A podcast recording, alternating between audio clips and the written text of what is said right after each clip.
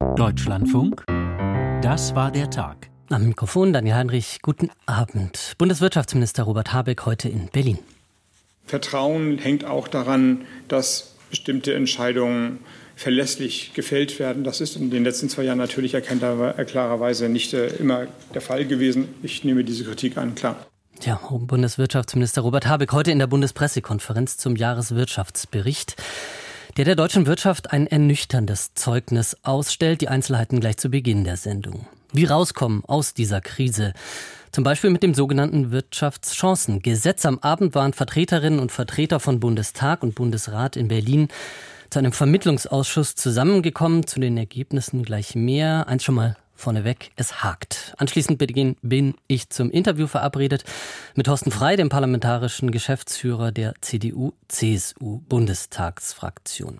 Die Europäische Union hat neue Sanktionen gegen Russland verhängt. In Brasilien hat das Treffen der G20-Außenminister begonnen. Und bei den Wirtschaftsweisen gibt's richtig Zoff. Warum? Auch dazu gleich mehr in dieser Sendung. Beginnen wollen wir im politischen Berlin. Thema Wirtschaft.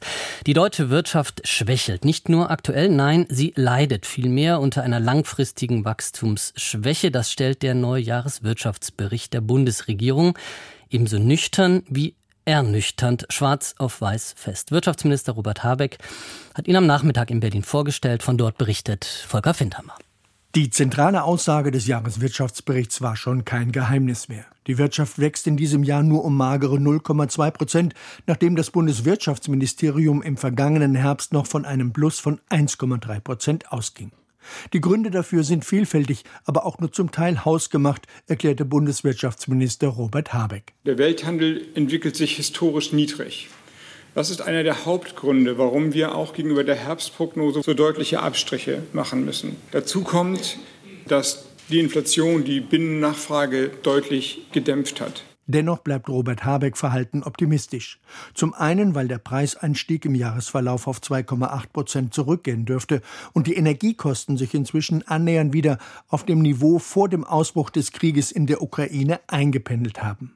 Und auf der anderen Seite geht der Wirtschaftsminister auch von einer wieder steigenden Binnennachfrage aus. Dazu haben vor allem die Tarifabschlüsse beigetragen, aber auch eine Reihe von politischen Maßnahmen, beispielsweise die Erhöhung des Kindergeldes oder des Kinderfreibetrags, steuerliche Entlastungen wie die Glättung bei der kalten Progression oder auch Grundfreibeträge, die angehoben wurden. Dennoch bleiben perspektivisch viele Fragen offen. Die größte dürfte der steigende Arbeitskräftemangel sein, der in den kommenden Jahren noch zunehmen wird und demzufolge das Potenzialwachstum der Wirtschaft deutlich eingeschränkt bleibt, sofern da absehbar nicht gegengesteuert wird.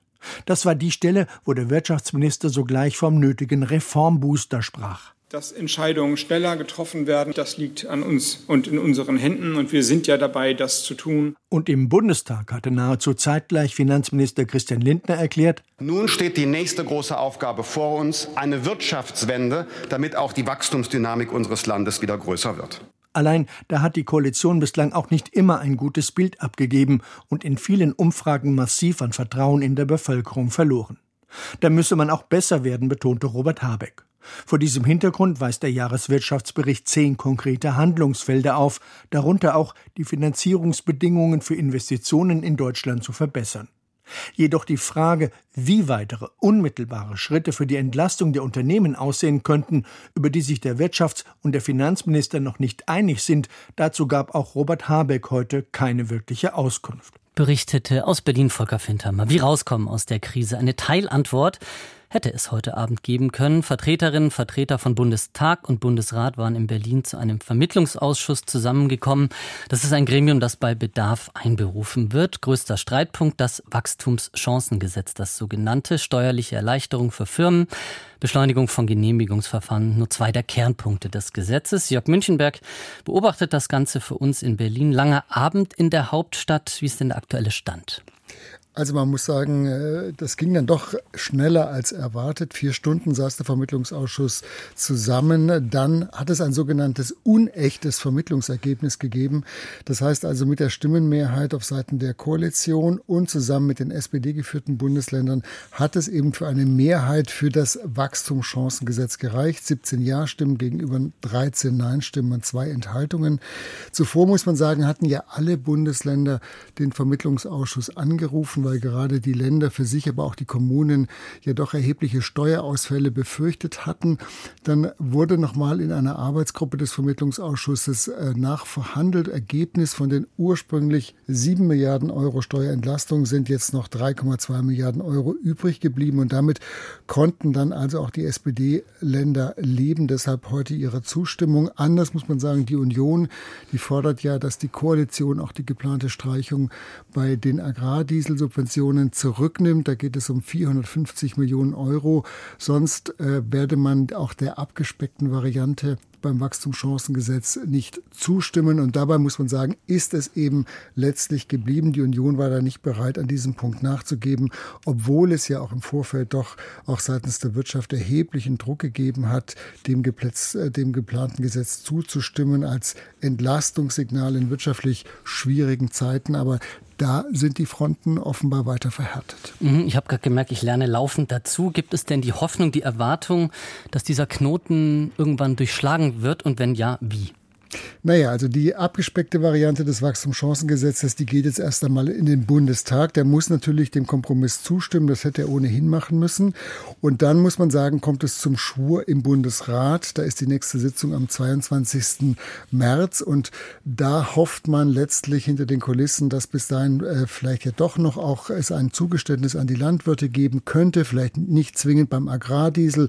Es hatte ja heute auch Gespräche gegeben im Bundestag zwischen verschiedenen Landwirtschaften Wirtschaftsverbänden und den Ampelfraktionen. Da hieß es dann danach, das sei sehr konstruktiv verlaufen.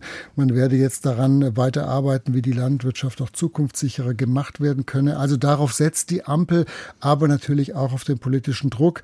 Denn ich habe es erwähnt, die schwierige Wirtschaftslage, da müssten eigentlich auch die unionsgeführten Bundesländer ein großes Interesse dran haben, die Unternehmen steuerlich zu entlasten. Da geht es ja vor allen Dingen um den Wohnungsbau, aber auch Bürokratieabbau. Aber da bleibt natürlich abzuwarten, ob die Rechnung Rechnung aufgeht oder ob man vielleicht äh, in Sachen Streit bei der Landwirtschaft, ob man den vielleicht doch noch entschärfen kann, dass die Union am Ende doch noch über diese Brücke geht. Mhm, ja, mit Eindrücken aus Berlin, Jörg Münchenberg. Als Stichwortgeber hätte ich fast gesagt, ein Vermittlungsausschuss zum Wachstumschancengesetz, ein nüchtern ernüchternder Jahreswirtschaftsbericht. Reden wir drüber mit Thorsten Frei, parlamentarischer Geschäftsführer der CDU-CSU-Bundestagsfraktion, jetzt am Telefon. Guten Abend. Guten Abend, Herr Heinrich. Es bleibt beim Nein der Union, Herr Frei. Und jetzt? Ja, wir hätten uns gewünscht, dass wir uns verständigen können im Vermittlungsausschuss. So ist eine Chance, eine Möglichkeit vertan worden. Aus meiner Sicht hätte es diese Chance durchaus gegeben, denn Sie haben ja im Beitrag richtigerweise erwähnt, endgültig abgestimmt über dieses Gesetz wird am 22. März im Bundesrat. Und deshalb wäre natürlich genügend Zeit gewesen, bis dahin auch eine gute, eine einvernehmliche, eine umfassende Lösung mhm. zu finden. Herr Frei, hören wir mal, was die Wirtschaftsweise Monika Schnitzer zum Veto der Union sagt. Das ist ein Scharmützel jetzt, um nochmal den Punkt zu machen, die Bauern werden mit der Dieselsubvention zu stark belastet. Das ist mitnichten der Fall. Von daher kein Grund. Momentan zeigt Helfen Sie mir weiter an der Stelle, Herr Frei, weil ich es wirklich nicht verstehe. Die Union knüpft ihre Zustimmung zu diesem Gesetz also an die Agrardieselsubvention. Wir haben die Kritik von Frau Schnitzer gerade gehört. Das eine hat doch mit dem anderen nichts zu tun, oder? Aber sicher hat das eine mit dem anderen etwas zu tun. Wir sprechen über die Wirtschaft, wir stärken, äh, sprechen über die Stärkung der Wettbewerbsfähigkeit der Wirtschaft und die Landwirtschaft ist ein Teil der Wirtschaft. Und wenn Sie sich das im Einzelnen mal anschauen, dann sehen Sie, dass wir eine relativ kleine Entlastung für die Gesamtwirtschaft haben. Das macht insgesamt etwa 3,2 Milliarden Euro aus. Davon finanziert der Bund ähm, knapp die Hälfte, etwa 1,3, 1,4 Milliarden. Und auf der anderen Seite, da geht es nicht um eine Subvention, sondern auf der anderen Seite steigert er die Steuern im Bereich des Agrardiesels um 450 Millionen Euro. Er finanziert also das, was er im Bereich der Gesamtwirtschaft tut, zu einem guten Drittel über Steuererhöhungen im Bereich der Landwirtschaft. Das ist nicht in Ordnung und das ist im Übrigen auch nicht im Sinne der Stärkung des Wirtschaftsstandortes Deutschland. Und deswegen das äh, eine ist völlig in Ordnung. Das andere, nämlich eine einseitige Belastung der Landwirtschaft über Gebühr, ist nicht in Ordnung. Und deshalb hätten wir uns hier eine andere Lösung mhm. gewünscht. Mhm. Aber Herr Frei, bleiben wir mal bei den, bei den Kritikern. Da ist Frau Schnitzer ja bei weitem nicht alleine. 18 Wirtschaftsverbände haben eine schnellstmögliche Verabschiedung dieses Gesetzes gefordert. Sie haben das bestimmt mitbekommen. Eine Minute vor zwölf heißt es da. Also das war nicht die einzige alarmierte Stimme aus der Wirtschaft. Gibt Ihnen das angesichts des Vetos der Union nun nicht zu denken? Also wir sprechen hier nicht über ein Veto, sondern es ist so, dass die Koalition sondern? ganz offensichtlich nicht bereit war, ernsthaft über eine umfassendere Entlastung der Wirtschaft zu sprechen. Und es bezieht eben die Landwirtschaft mit ein. Das wäre aus meiner Sicht notwendig gewesen, weil ganz abgesehen davon, dass das Entlastungsvolumen, über das wir sprechen, natürlich für sich genommen den Wirtschaftsstandort Deutschland nicht wieder flott kriegen kann.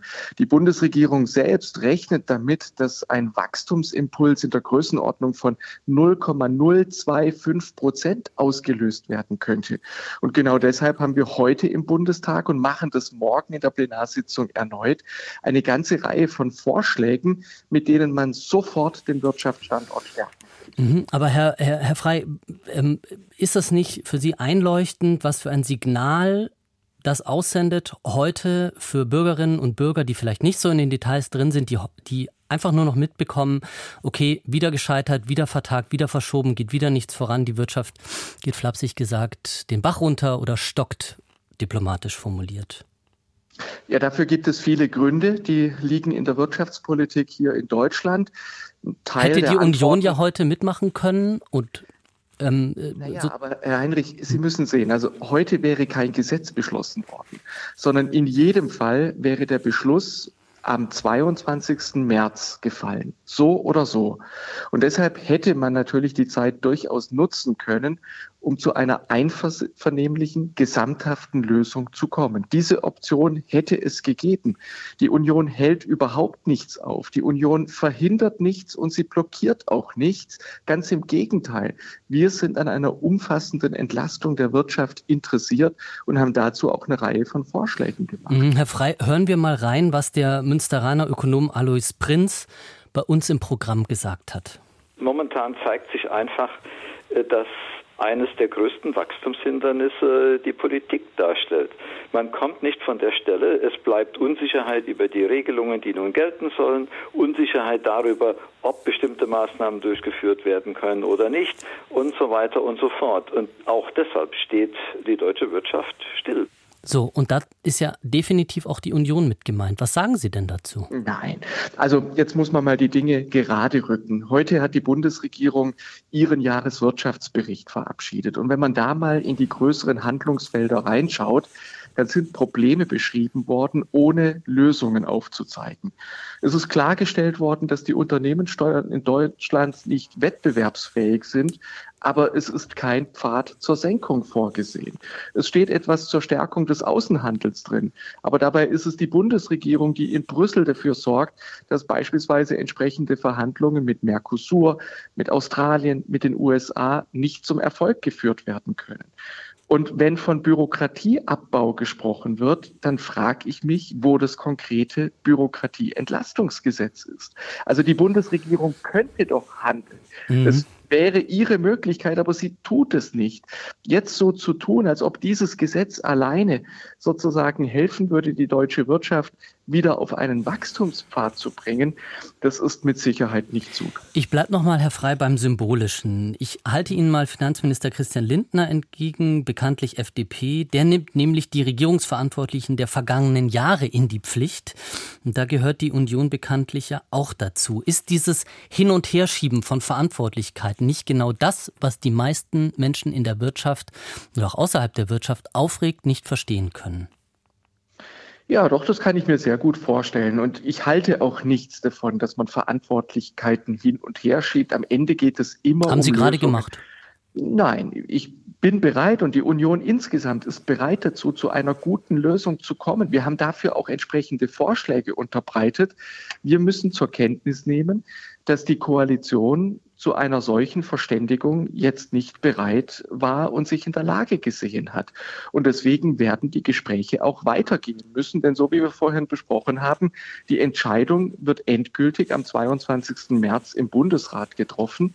Und ich gehe davon aus, dass alle Seiten ein Interesse daran haben, dass es da eine erfolgreiche Entscheidung gibt und dass es tatsächlich zu einer Entlastung der Wirtschaft kommen kann. Mhm, also ich höre aus Ihren Antworten schon raus, Sie sehen auch nicht das Risiko, dass das Verhalten der Union am heutigen Abend der Union auf die Füße fallen kann.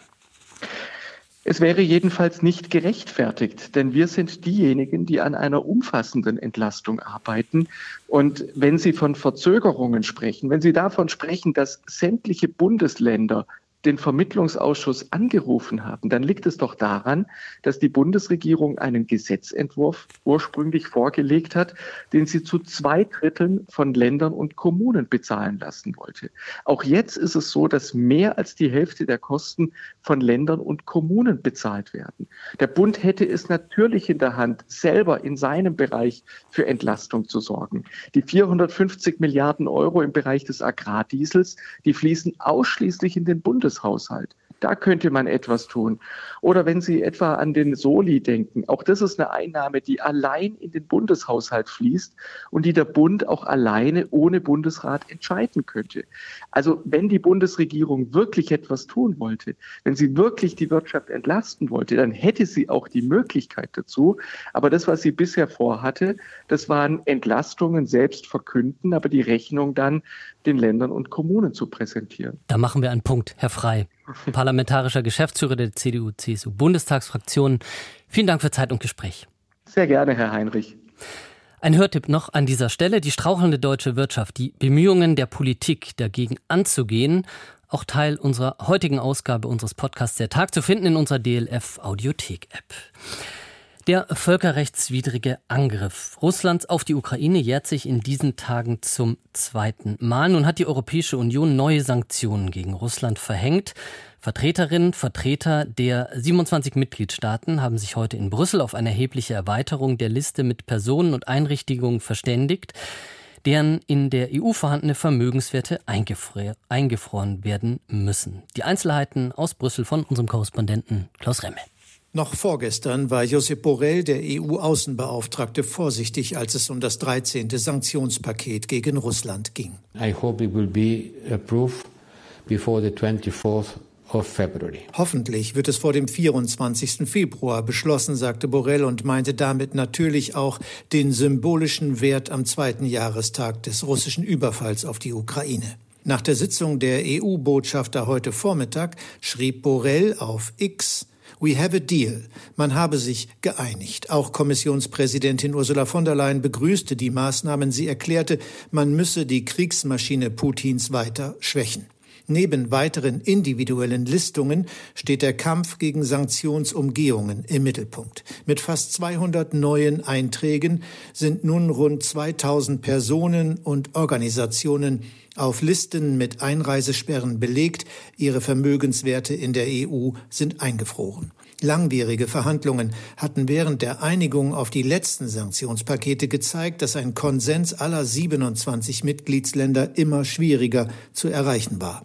Dies ist nun gelungen. Die Europaabgeordnete Viola von Krammern von den Grünen würdigte diesen Aspekt gegenüber dem Deutschlandfunk. Wichtig ist, dass Ungarn es nicht geschafft hat, die EU auseinanderzutreiben, obwohl Viktor Orban versucht hatte, die Sanktionierung von russischen Oligarchen zu blockieren. Ungarn hat versucht, auch chinesische Firmen aus der Sanktionsliste herauszulösen. Auch hier glaube ich, dass die EU klare Signale gesendet hat, dass diese Vetomöglichkeit von Orban derzeit begrenzt ist, weil er keine weitere Unterstützung unter den anderen Staats- und Regierungschefs findet. Und das ist ein wichtiges Signal. In einem separaten Annex des Sanktionspakets werden Unternehmen genannt, die aus Sicht der EU an Sanktionsumgehungen beteiligt sind. Auch chinesische Firmen werden genannt. Die Lieferung von militärisch nutzbaren Gütern und von Technologie aus der EU ist für diese Unternehmen verboten. Insbesondere gilt das für Bauteile, die für die Produktion von Drohnen gebraucht werden. Der FDP-Europaabgeordnete Moritz Körner spricht mit Blick auf die neuen Sanktionen von Nadelstichen. Insgesamt ist das Sanktionspaket aber nicht ausreichend. Statt symbolischen Bestrafungen sollten die in der EU eingefrorenen Gewinne der russischen Zentralbank schnellstmöglich an die Ukraine überwiesen werden. Dies würde uns finanziell entlasten, die Ukraine unterstützen und Putin schmerzen. Doch darüber gibt es noch keinen Konsens im Kreis der 27 EU-Partner. Die Gewinne der in Westeuropa eingefrorenen Milliardenwerte der russischen Zentralbank werden derzeit auf einem Sperrkonto separat festgehalten. Ob sie der Ukraine für die Beseitigung von Kriegsschäden zur Verfügung gestellt werden sollen, ist rechtlich und politisch noch umstritten. Das 13. Sanktionspaket wird nach dem Beschluss der Botschafter heute nun in einem schriftlichen Umlaufverfahren offiziell verabschiedet. Dann kann es pünktlich zum Jahrestag in Kraft treten. Berichtet aus Brüssel unser Korrespondent Klaus Remme. Europas Ukraine-Hilfe. Der Blick auf Russland ist auch Teil unserer heutigen Kommentarsendung. Sie finden den Kommentar in unserer DLF Audiothek-App. Vor fünf Tagen kam die Nachricht, Alexei Nawalny ist tot. Viele gegen den russischen Präsidenten, geben dem russischen Präsidenten Wladimir Putin die Schuld, sprechen gar von Mord. So war es denn auch bei einer aktuellen Stunde im Bundestag. Heute von der Steffen Wurzel berichtet. Alexei Nawalny war ein außergewöhnlich mutiger und aufrechter Mensch. Mit diesen und ähnlichen Worten würdigten die Rednerinnen und Redner fast aller Fraktionen und Gruppen den Ende vergangener Woche unter unklaren Umständen gestorbenen russischen Regimegegner. Wir verneigen uns respektvoll vor diesem Mut. Es war ein Mut, Volker Ulrich, Außenpolitiker der CSU. Für demokratische Überzeugungen, für Freiheit und für ein Russland ohne Korruption. Norbert Röttgen forderte in der Bundestagsdebatte erneut eine härtere Gangart gegen die russische Führung. Die Einbestellung des russischen Botschafters ins Auswärtige Amt reiche nicht, sagte der CDU-Außenpolitiker. Nötig sei ein deutlicheres Bekenntnis der Bundesregierung gegenüber der von Russland angegriffenen Ukraine. Putin muss diesen Krieg verlieren. Es muss von der gesamten Bundesregierung und von allen Mitgliedern unter Einschluss des Bundeskanzlers so als das Ziel deutscher Politik gesagt werden, meine Damen und Herren. Das beeindruckt Putin. Dass Russlands Staatschef Wladimir Putin verantwortlich sei für den Tod Alexei Nawalnys, das betonten in der aktuellen Stunde Vertreterinnen und Vertreter fast aller Parteien, bis auf die AfD und das Bündnis Sarah Wagenknecht. Sie benannte in ihrer Rede den russischen Staatschef nur indirekt als Verantwortlichen für den Tod Nawalnys. Stattdessen warf Wagenknecht den Regierungsparteien und der CDU-CSU Scheinheiligkeit und Doppelmoral vor. Wenn Ihnen Freiheit und Menschenrechte wirklich wichtig wären, warum kommt von Ihnen kein Wort zu Julian Assange, über dessen Schicksal jetzt hier heute in London verhandelt wird, der seit fünf Jahren in einem britischen Hochsicherheitsgefängnis festgehalten wird, unter unerträglichen Haftbedingungen, der inzwischen auch so krank ist, dass in Frage steht, ob er die nächsten Monate überleben wird. Jürgen Braun von der AfD verglich die Oppositionsarbeit von Alexei Nawalny mit der Arbeit seiner Partei. Der russische Regimegegner habe sich in seiner Heimat für ähnliche Dinge eingesetzt wie die AfD in Deutschland, etwa gegen Überfremdung, gegen den Bau neuer Moscheen und gegen Korruption in der Regierung. Die Anteilnahme der Ampelparteien und der Union am Tod von Nawalny scheint daher mehr als fragwürdig, denn sie hätten ihn keineswegs als Helden gefeiert. Vertreterinnen und Vertreter der anderen Parteien protestierten teils lautstark gegen die Gleichsetzung der Positionen Nawalnys mit denen der AfD durch Jürgen Braun. Renate Alt von der FDP. Herr Braun, es ist beschämend, wie Sie diese traurige Situation missbrauchen für Ihre eigene Propaganda. Der grünen Co-Chef Omid Noripur schließlich rief dazu auf, nach dem Tod des russischen Regimegegners konsequenter als bisher die russische Opposition zu unterstützen. Wir sind verpflichtet, der demokratischen Zivilgesellschaft Russlands beizustehen. Und der Mut einer Julia Nawalnaja verpflichtet uns. Das ist die Frau, die das letzte Mal ihren Mann in Freiheit in Arm nehmen durfte am Flughafen, bevor er ihr die Sätze gesagt hat, sei nicht traurig, alles wird gut. Über die aktuelle Stunde zum Tod Alexei Nawalnys berichtete aus dem Bundestag Steffen Wurzel. In Rio de Janeiro hat vor wenigen Stunden das Treffen der G20-Außenminister begonnen. Auch die deutsche Außenministerin Annalena Baerbock ist vor Ort. Bereits am Morgen war ihre Delegation in Brasilien gelandet. Für sie vor allem von Belang die Kriege in der Ukraine und in Nahost. Ina Rotscheid berichtet. Wenn sich die Außenminister der G20 in Rio de Janeiro treffen, dann stehen viele drängende Themen auf der Agenda. Der Kampf gegen die Armut in der Welt, der Wunsch der Länder des globalen Südens nach mehr Mitsprache in den internationalen Institutionen, der Klimaschutz. Vor allem aber müssten die Kriege in der Ukraine und in Nahost beendet werden, sagte Außenministerin Annalena Baerbock kurz vor dem offiziellen Beginn des Treffens. Zur Wahrheit gehört zugleich, wir werden diese Welt nicht gerechter machen, wenn wir die akuten Krisen nicht in den Griff bekommen. Das gilt für den brutalen russischen Angriffskrieg, das gilt aber auch für die Situation im Nahen Osten. Die Auswirkungen dieser beiden Kriege treffen vor allen Dingen weltweit wieder die Ärmsten am härtesten. Wie eine Lösung aussehen könnte, ließ sie offen, zumal sich die Mitglieder der G20 in der Bewertung dieser internationalen Krisen überhaupt nicht einig sind. Brasiliens Präsident und G20-Gastgeber Lula zum Beispiel will keine Sanktionen gegen Russland und keine Waffenlieferungen für die Ukraine. Aber wenige Tage vor dem zweiten Jahrestag des Kriegsbeginns dort und nach dem Tod des Kreml-Gegners Nawalny vor einer Woche bestehe dringend Redebedarf, sagte Baerbock. Insbesondere, weil hier bei G20 mit Russland ein Akteur am Tisch sitzt, der die internationalen Institutionen, insbesondere die Charta der Vereinten Nationen, mit seinem brutalen Angriffskrieg gegen die Ukraine zerstören will. Deswegen ist auch zwei Jahre nach dem brutalen Angriffskrieg Russlands gegen die Ukraine das gemeinsame Einstehen der G20 für das internationale Recht, für die Charta der Vereinten Nationen so wichtig, insbesondere weil wir aus unterschiedlichen Ecken auf dieser Welt kommen.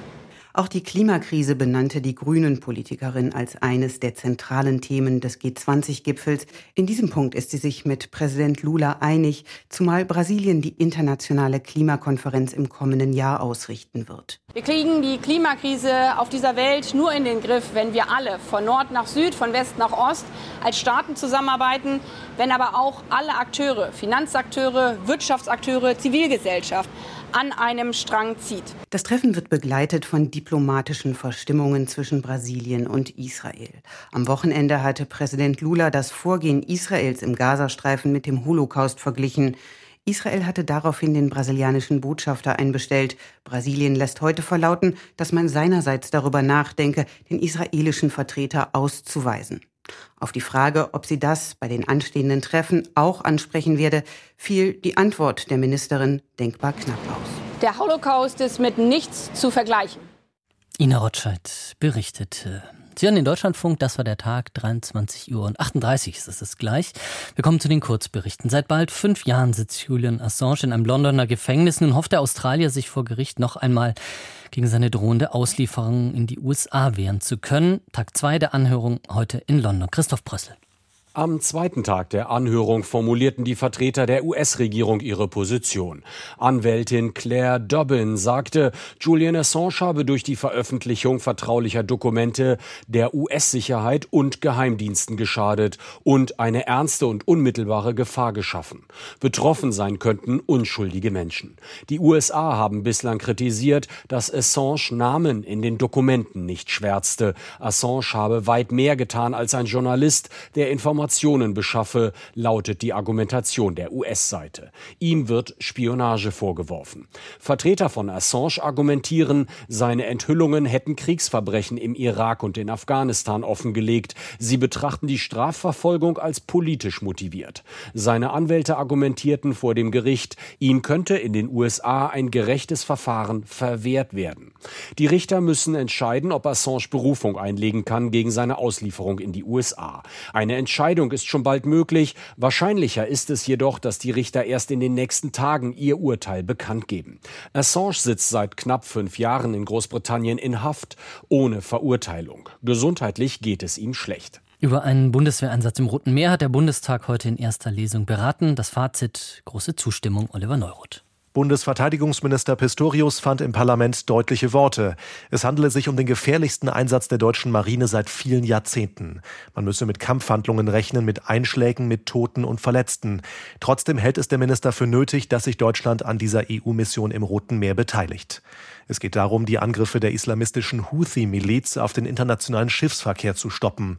Seit Monaten beschießen die Rebellen aus dem Jemen Schiffe, die sie mit Israel in Verbindung bringen. Sie wollen erzwingen, dass Israel nicht weiter den Gazastreifen angreift. Redner von Union und AfD wiesen im Bundestag darauf hin, dass durch das Rote Meer eine der weltweit wichtigsten Handelsrouten verläuft und auch Deutschland großer wirtschaftlicher Schaden droht, wenn Schiffe weiterhin große Umwege über Südafrika nehmen müssen. Sowohl Union als auch AfD wollen dem Marineeinsatz am Freitag im Bundestag zustimmen. Geplant ist, dass bis zu 700 Soldaten an der Mission beteiligt werden. Die Fregatte Hessen befindet sich zurzeit im Mittelmeer und wird nach der finalen Entscheidung des Bundestags ins Rote Meer verlegt. Der geplante Investorendeal in der Fußball-Bundesliga ist geplatzt. Tim Rockmeier.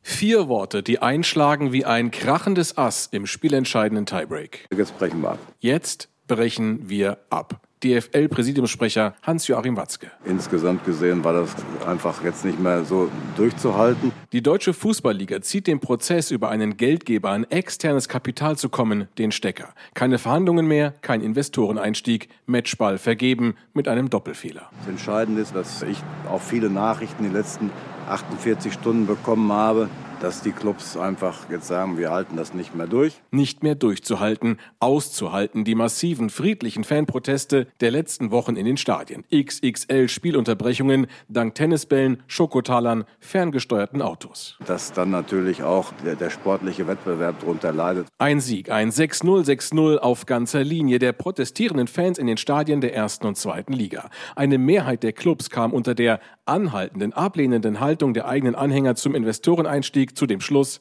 dass jetzt Schluss sein muss mit dem Thema. Das ist letztendlich auch Demokratie, wenn man das Gefühl hat, dass die Mehrheit des Ligaverbandes nicht mehr dahinter steht. So Watzke. Und entsprechend entschied das DFL-Präsidium auf seiner außerordentlichen Sitzung einstimmig, den Prozess nicht weiter zu verfolgen. Eine erfolgreiche Fortführung scheint in Anbetracht der aktuellen Entwicklungen nicht mehr möglich. Zu einem geordneten Spielbetrieb zurückzukehren, muss jetzt das vorrangige Ziel der DFL sein, hieß es in einer Mitteilung. Offen ist, wie es jetzt weitergeht. Wir müssen mal ganz neu anfangen. Grundsätzlich herrscht bei den Bundesligisten nämlich nach wie vor die Meinung, dass Geld benötigt wird, um vor allem die internationale Wettbewerbsfähigkeit der Bundesliga weiter zu gewährleisten. Wo das jetzt herkommen soll, will die DFL in den kommenden Wochen mit den Clubs besprechen. Fakt ist, die Fanproteste haben dafür gesorgt, dass es nicht von einem Investor kommen wird. Dieser Prozess ist jetzt erledigt. Wie verlief der Tag an der Börse? Blick aufs Frankfurter Parkett, Klaus-Rainer Jackisch. Zwei wichtige Ereignisse in den USA, die allerdings erst am Abend nach dortigem Börsenschluss anstanden, sowie teilweise schwache Geschäftsberichte, haben heute am Frankfurter Aktienmarkt für Zurückhaltung, aber auch für vorsichtigen Optimismus gesorgt. Der deutsche Aktienindex legte bei geringen Umsätzen den ganzen Tag über zu und schloss den Computerhandel mit 17.118 Punkten, 49 mehr als gestern. Viel spekuliert wurde über die Geschäftszahlen des Halbleiterherstellers Nvidia, die nach US-Börsenschluss veröffentlicht wurden. Das kalifornische Unternehmen entwickelt sich immer mehr zum Gradmesser um die Entwicklungen zur künstlichen Intelligenz. Denn es gilt als Vorreiter bei KI-Chips und ist führend in diesem Bereich. Doch nun muss sich zeigen, ob die vielen Vorschusslorbeeren der Anleger, die das Unternehmen im Zuge der Euphorie um diese neue Technologie erhalten hat, wirklich gerechtfertigt sind. Der Aktienkurs von Nvidia war in den vergangenen Wochen massiv gestiegen und hat sich innerhalb von nur einem Jahr mehr als verdreifacht. Vom zweiten Ereignis, den Zinsprotokollen der US-Notenbank, erhoffen sich Anleger weitere Aufschlüsse über die künftige Geldpolitik. Hier dürften alle Aussagen auf die Goldwaage gelegt werden. Für einen Dämpfer im Bankensektor sorgte eine Milliardenabschreibung in China der britischen Großbank HSBC. Die Aktien sackten in London um 8,4 Prozent ab und führten auch zu Minuszeichen bei Papieren der Commerzbank. Ein Kursrutsch beim amerikanischen Konzern Solar Edge wegen eines schwachen Geschäftsausblickes zogen die Aktien von SMA Solar mit nach unten. Die Papiere des nordhessischen Solartechnikanbieters fielen um knapp 7 Prozent. Blick aufs im weitesten Sinne politische Berlin. Bei den Wirtschaftsweisen, den sogenannten, gibt es Streit. Und zwar, weil das Ratsmitglied Veronika Grimm in das Kontrollgremium von Siemens Energy einziehen will. Die Mehrheit des Sachverständigenrats fürchtet nun um die Unabhängigkeit des, Gre des Gremiums. Gregor Lischka berichtet. In dieser fraglichen Mail wird Veronika Grimm von ihren Kollegen darum gebeten, sich für ein Mandat in einem der beiden Gremien zu entscheiden. Es käme einer Rücktrittsaufforderung gleich, sollte Grimm an dem Aufsichtsratposten bei Siemens Energy festhalten. Bert Rürup ist selber ehemaliges Mitglied der Wirtschaftsweisen, war zwischen 2005 und 2009 deren Vorsitzender. Er habe zwar kein Aufsichtsratmandat parallel zu dieser Tätigkeit ausgeübt, kann an den Aufsichtsratsplänen von Veronika Grimm aber nichts Ehrrüchiges erkennen. Das Gesetz schreibt vor, dass je ein Mitglied auf Vorschlag der Tarifvertragsparteien berufen wird, aber über ein Aufsichtsratmandat findet sich im Gesetz nichts und es gab auch vor Frau Grimm schon eine Reihe von Ratsmitgliedern, die ein Aufsichtsratmandat hatten. Diese bisherige Regelung ist ein Umstand, den Max Bank vom Verein Lobby Control kritisiert. Er hält das zugrunde liegende Gesetz für veraltet und fordert, dass es modernisiert werden sollte. Wer die Bundesregierung in gesamtwirtschaftlichen Fragen berät, sollte nicht von einem Großunternehmen bezahlt werden aus unserer Sicht und in den, dessen Gremien sitzen. Andernfalls birgt das große Gefahr für Interessenkonflikte. In eine ähnliche Richtung argumentieren auch die vier Wirtschaftsweisen, die mit ihrer Mail an Veronika Grimm den Streit, letztendlich medienwirksam, eskalieren ließen. In einem heute veröffentlichten Statement der vier Wissenschaftler heißt es, die Nominierung von Veronika Grimm in den Siemens Energy Aufsichtsrat stelle das Gremium vor eine Herausforderung. Sie sehen die Unabhängigkeit des Rates und damit auch dessen öffentliche Wahrnehmung potenziell beeinträchtigt. Schließlich sei die Energiepolitik von herausragender wirtschaftspolitischer Bedeutung. Max Bank von Lobby Control. Es wirft zumindest Fragen auf, wenn Frau Grimm jetzt bei Siemens Energy einsteigt und gleichzeitig in Gremien äh, zu Wasserstoff drin ist und dann noch Wirtschaftsweise ist. So oder so ist der ganze Vorgang aber vor allem eines. Ausdruck eines schlechten Klimas im Sachverständigenrat. Fragt man Bert Rürup, ob sich im Vergleich zu seiner Mitgliedszeit das Klima im Sachverständigenrat verschlechtert habe, antwortet er. Zu meiner Zeit haben wir uns natürlich genauso heftig gestritten. Natürlich, es wurde auch mal laut und immer rausgerannt. Aber in aller Regel ging es dabei um Inhalte und, und äh, nicht äh, um die Person. Dass jetzt also auch über die Presse kommuniziert wird, äh, das gab es nicht. Das ist, ist mir neu. Ja, und der schädigt auch letztlich das Gremium als Ganzes. Vier gegen eine sozusagen. Knatsch bei den Wirtschaftsweisen, darüber berichtete Gregor Lischka. Sie sind genau eine Woche her, die gewaltsamen Proteste gegen eine politische Aschermittwochsveranstaltung der Grünen im baden-württembergischen Biberach. Zur Erinnerung. Die Grünen hatten ihre Kundgebung zum politischen Aschermittwoch eben wegen dieser Proteste von Landwirten unter anderem vor der Veranstaltungshalle abgesagt und mit Sicherheitsbedenken begründet. Die Aufarbeitung läuft nun und heute hat Innenminister Thomas Strobel von der CDU bei einer Sitzung des Innenausschusses des baden-württembergischen Landtags dazu Stellung genommen genommen. Die Opposition übt Kritik, wie unsere Landeskorrespondentin in Baden-Württemberg Katharina Thoms berichtet. Wieso sind die Proteste am Aschermittwoch in Biberach so ausgeufert, wie auf zahlreichen Videos im Netz zu sehen und wer steckt dahinter?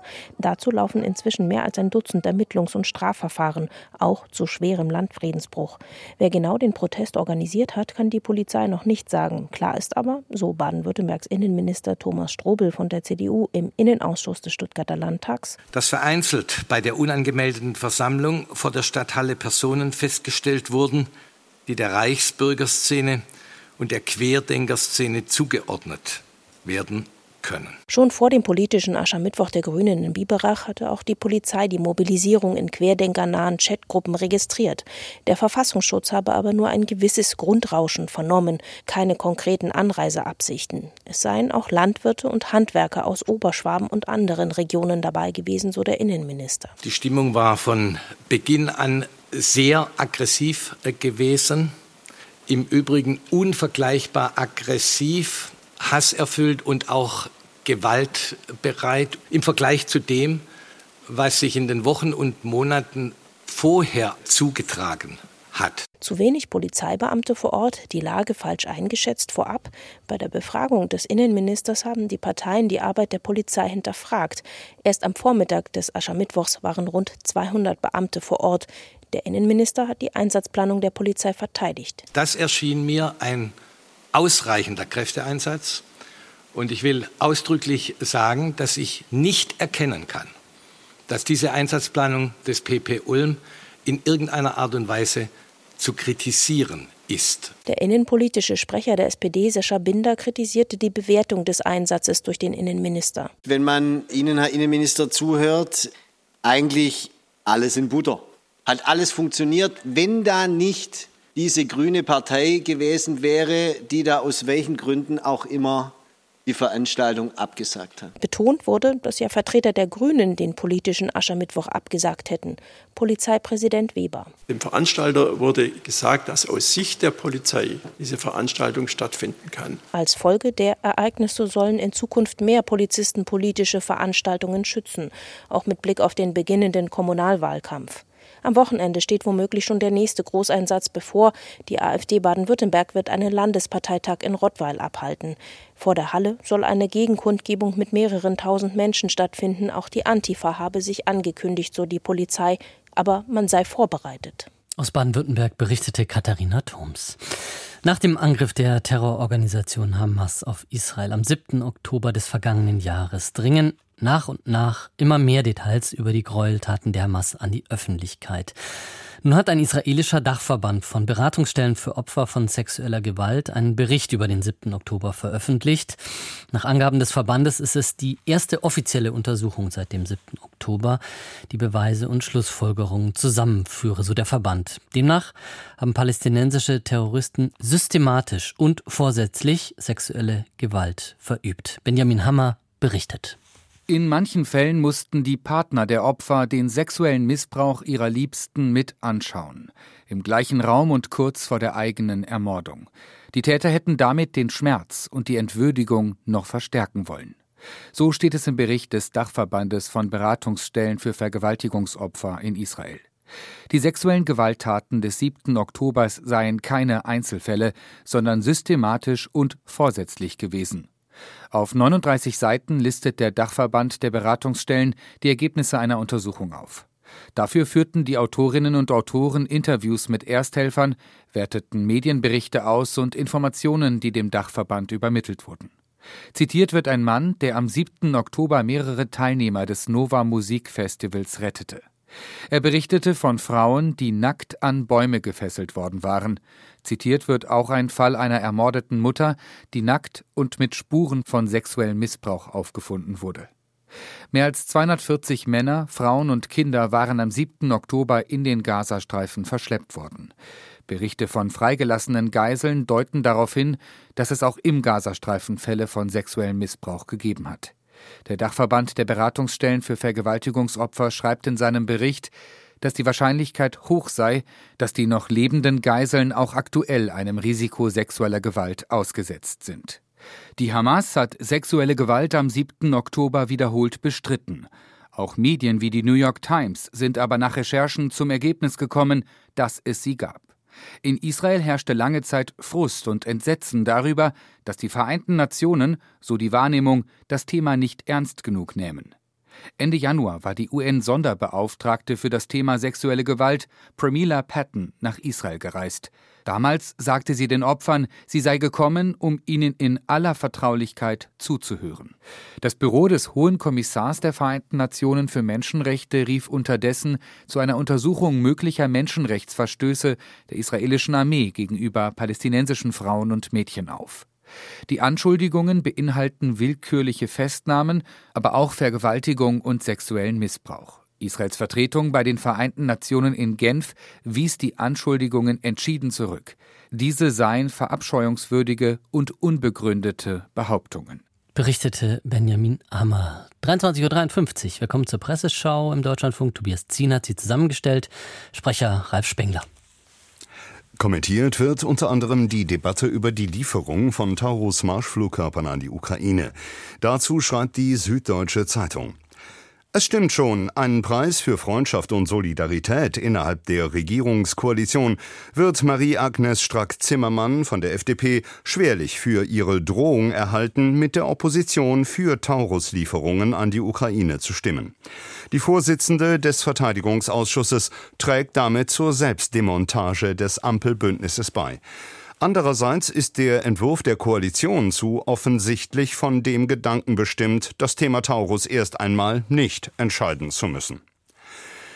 Die Märkische Oder-Zeitung aus Frankfurt-Oder notiert, das größte Problem ist, dass die derzeitige Taurus-Fixierung einem geradezu gefährlichen Missverständnis Vorschub leistet, dass es nämlich die eine den Ukraine-Krieg entscheidende Waffe gibt. Nein, auch der bunkerbrechende und weitreichende Marschflugkörper wird den Sieg für Kiew nicht erzwingen.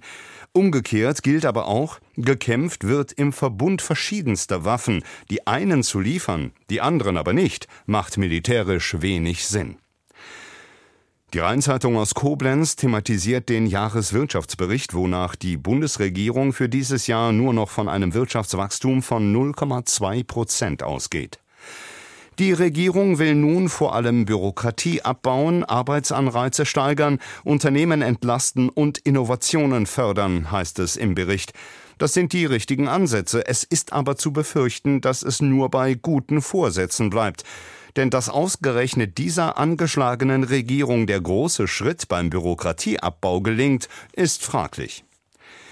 Die Mitteldeutsche Zeitung aus Halle an der Saale hält fest, Wer Wirtschaftsminister Habeck kennt, weiß, wie sehr ihn der Jahreswirtschaftsbericht schmerzt. Lösen könnte das Problem Bundesfinanzminister Lindner, der aber vehement an seiner Politik der Haushaltskonsolidierung trotz Krise festhält. Die Deutsche Fußballliga hat den geplanten Einstieg von Investoren aufgrund von Fanprotesten abgesagt. Die Volksstimme aus Magdeburg bemerkt, mit dem Einknicken der Liga steht fest, wer im deutschen Fußball das Sagen hat. Die Ultras. DFL und Vereine sind spätestens mit dieser Entscheidung entmündigt. Die Ultras wissen nun, dass sie mit Protesten stets ihren Willen bekommen werden. Die Nürnberger Nachrichten sehen es so. Es war ein hochriskantes Geschäft, das der deutsche Profifußball da eingehen wollte, eines, das den Sport für immer geprägt hätte. Deshalb ist es eine gute Nachricht, dass der Investoreneinstieg vom Tisch ist. Die Presseschau, die Pressestimmen von morgen, zusammengestellt von Tobias Zien. Ralf Spengler hat sie vorgelesen. Vielen Dank. Das war's von uns. Das war's mit Das war der Tag. Zwei Hörtipps noch an dieser Stelle. Der Jahreswirtschaftsbericht. Der Streit um das Wachstumschancengesetz, auch Thema morgen früh hier bei uns im Deutschlandfunk in den Informationen am Morgen.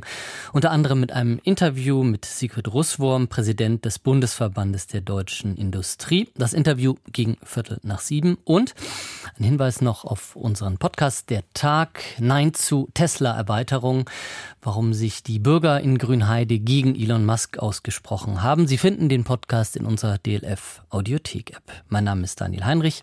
Gute Nacht, bis bald.